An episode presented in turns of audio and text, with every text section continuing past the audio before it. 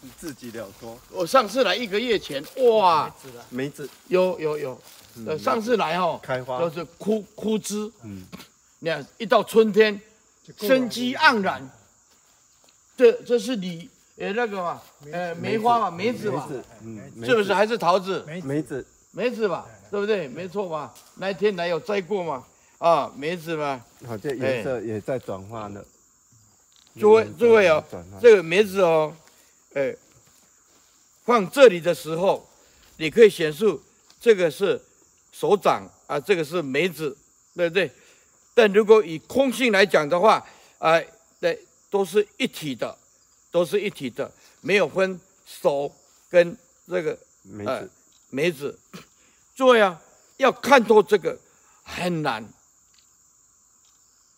因为所有众生都认为这是实体性的，所有众生都认为这是实际存在的，所以那个要体证到啊，这个缘起性空，性空缘起是很很不容易的，因为你要了解无自性，所以站在。啊，无自性的角度，这个跟手是平等的，啊，但是所有的人都看到手上，哎，托一个梅子，哎，这样讲大家都明白，但是地地大空他体会不出来，啊，呃，相见到更更体会不出来，相相见到是透视这个不存在，然后又回归它的存在，所以佛法就是既现实又超越，既超越。又现实，啊，既是空，也存在是有，两个不着叫做中道，那也没有所谓中道，所以佛陀就回归到心灵的本来面目，就是啊，体悟到不可说，讲有也不对，缘起如幻，讲空也不对，这是确实是手，这确实是梅梅子，所以所以说讲。一空不对，讲有还是不对，但是当开悟见性，讲空也对，因为缘起就是性空；讲有也对啊，因为不坏缘起。